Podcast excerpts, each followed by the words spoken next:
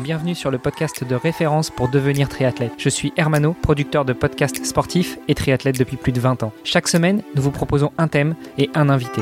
Aujourd'hui, commençons par découvrir ensemble la personne qui va nous accompagner pour quelques jours. Pour participer à nos podcasts, rejoignez notre groupe Facebook, c'est le meilleur moyen d'être tenu informé des invités de la semaine et d'échanger avec nous. Allez, c'est parti, on lance le thème de la semaine avec notre invité.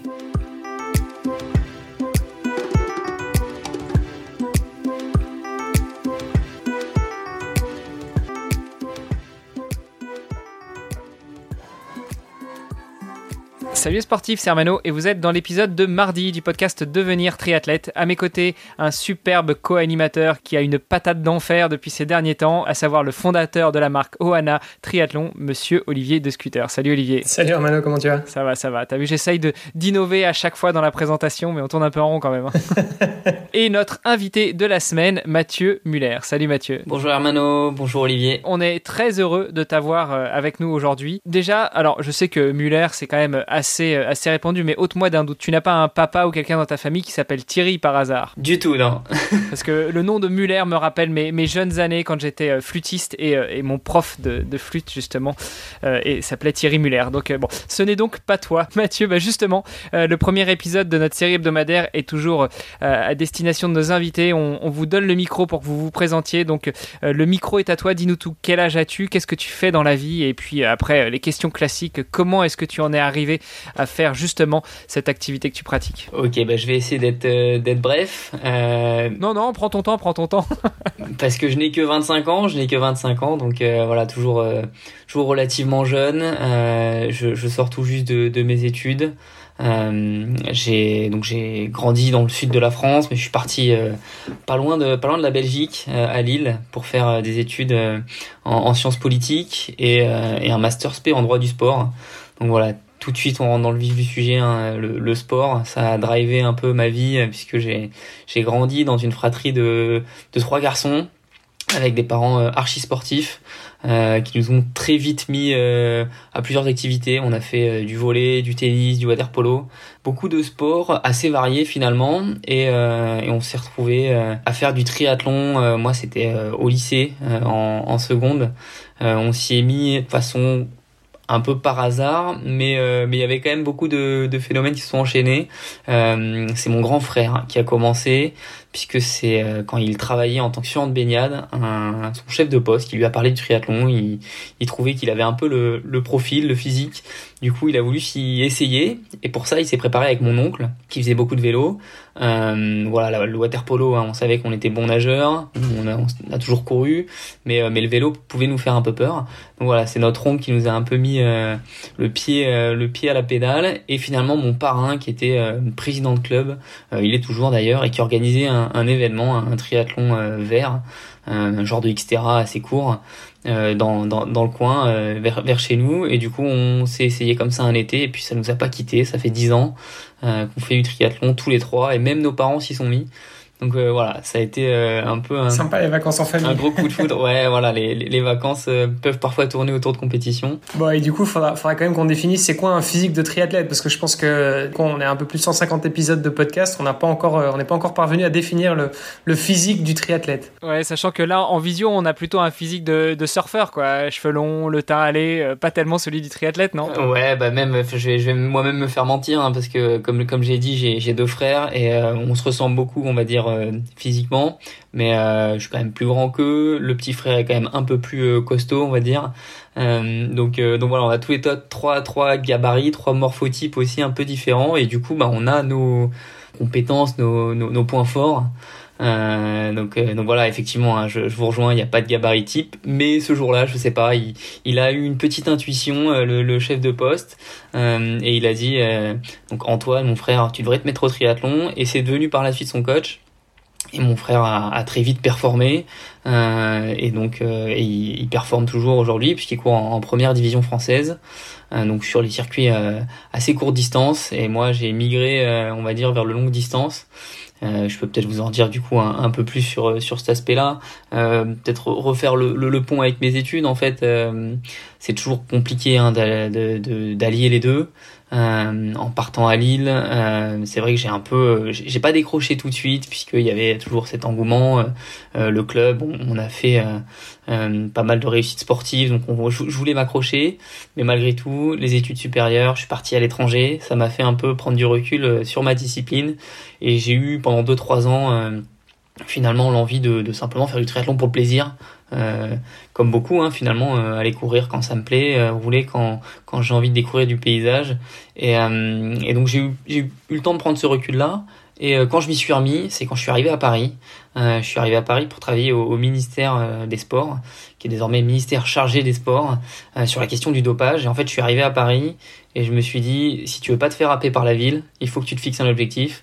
Il faut que tu te remettes sérieusement au triathlon et, euh, et du coup, je me suis inscrit pour un triathlon longue distance et je m'y suis remis un peu plus sérieusement, on va dire.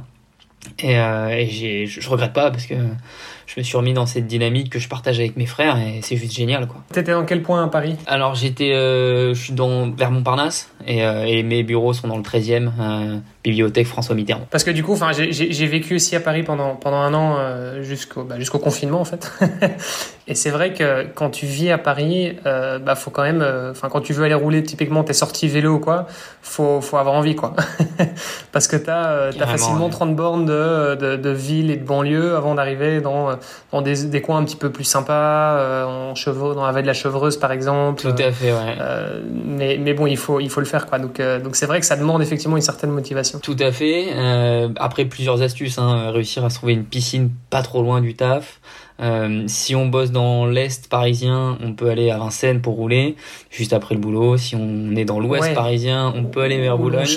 Voilà. C'est vrai, mais euh, ça reste, ça reste tourné en, en, rond, quoi. Je veux dire, c'est, c'est ça. Ouais, carrément. Moi, il me fallait 35 minutes pour quitter euh, Paris et passer Versailles. Euh, 35 minutes les, les plus longues de ma vie, clairement, euh, entre les voitures. Oui, c'est pas le plus agréable. Ouais, voilà. après, après c'est quand même, euh, c'est quand même chouette. Et puis il y a une belle communauté tout de même. Et pour revenir sur les piscines, euh, moi j'ai quand même essayé. Je, je, je bossais à l'époque dans le dans, dans le 8e, donc près de l'Arc de Triomphe, près des Champs Élysées pour ceux qui, qui, qui connaissent pas trop la ville. Euh, et en fait, on s'est retrouvé, je me suis retrouvé sur une 25 mètres. Je pense qu'on devait être 20 dans le couloir. donc tu avais euh, constamment un gars dans les orteils, euh, des orteils dans la fesse et dans la face, et, et un gars qui est en train de te doubler en même temps sur la gauche. C'était un peu l'horreur. Ouais, c'est pas mal pour C'était un petit peu l'horreur. Ouais, mais bon. ouais, c'est c'est de l'eau libre en permanence. Donc ouais, ouais, c'est ça. C'est donc donc voilà, faut faut, faut effectivement être être courageux. Bon après il y a les clubs et là ça permet aussi d'avoir d'avoir accès à certaines infrastructures. Mais bon voilà, petite parenthèse mais donc du coup, on comprend mieux aussi l'enchaînement au niveau des études, euh, sciences politiques et sport. Donc on comprend effectivement si tu bosses au ministère du sport, bon bah ça, ça a du sens. enfin, on comprend, on comprend. Oui, non. Comment on passe de sciences politiques à un master spécialisé dans le sport? Tu... Alors c'est la volonté, la volonté de vraiment de, me spécialiser dans le sport. Euh, voilà, j'avais fait quand même un, master assez général. Euh, donc même si j'ai fait des études en institut d'études politiques, mon master s'intitulait euh, stratégie et communication des organisations, ce qui pouvait me permettre finalement de travailler à peu près n'importe où. Euh, et de là, je me suis dit bon, il faut quand même que je me spécialise. J'avais envie de me spécialiser évidemment dans le sport, euh, et d'où l'idée de faire un master donc spécialisé en alternance. Et c'est dans ma recherche d'alternance où j'ai envoyé quelques candidatures spontanées, notamment à l'agence française de lutte contre le dopage et au ministère chargé des sports, au bureau qui s'occupe de la question euh, du dopage, de la lutte contre le dopage et de sa prévention. Pourquoi j'ai fait ces, ces, candidatures spontanées C'est parce que euh, le sujet m'intéressait. J'avais fait mon mémoire notamment sur euh, le traitement médiatique de Lance Armstrong pendant ces sept euh, Tour de France victorieux, euh, même si on n'est plus trop censé dire victorieux, voilà.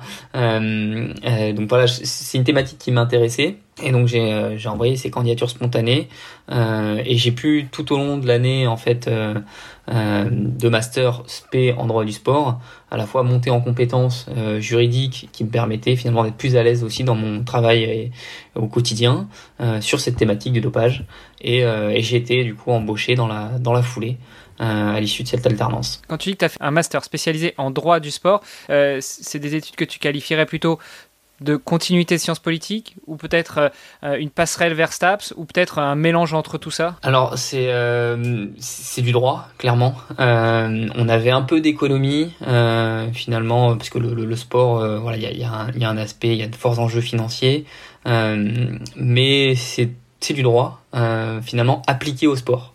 Donc c'était assez intéressant parce que je me suis retrouvé avec des juristes de formation qui. Bah, toi aussi, tu étais juriste quoi.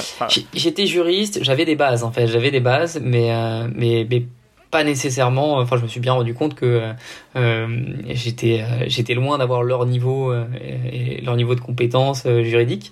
Mais finalement, ce qui est assez rigolo, c'est qu'on se rend compte que le sport, il y a une grosse question de savoir s'il existe un droit du sport, mais c'est surtout euh, différents types de droits qui peuvent s'appliquer euh, au sport. Euh, le droit des contrats, par exemple. il y a aussi du droit public on va s'intéresser au club. finalement, c'est toute cette multitude de, de droits qui va s'appliquer au sport. Et donc c'est hyper riche. Et bien sûr c'est difficile de, de, le traiter en une année. Mais au moins on a les clés. Et derrière on peut on peut se spécialiser. Et moi ça m'allait très bien parce que j'avais juste besoin voilà d'avoir un, minimum de bagages euh, sur, sur ces questions-là pour évoluer professionnellement derrière euh, dans euh, l'antidopage. il y a un aspect aussi au niveau du droit du sport, je pense, qui est, primordial, c'est que finalement le sport, surtout à haut niveau, a une dimension internationale. Donc tu vas certainement aussi être confronté à, à cet aspect du droit français et du droit européen et du droit euh, international. Et puis, euh, et puis, vu que tu bosses dans le dopage, bah aussi euh, aux réglementations internationales sur le dopage, non? Tout à fait. Il y a une grosse, grosse dimension internationale.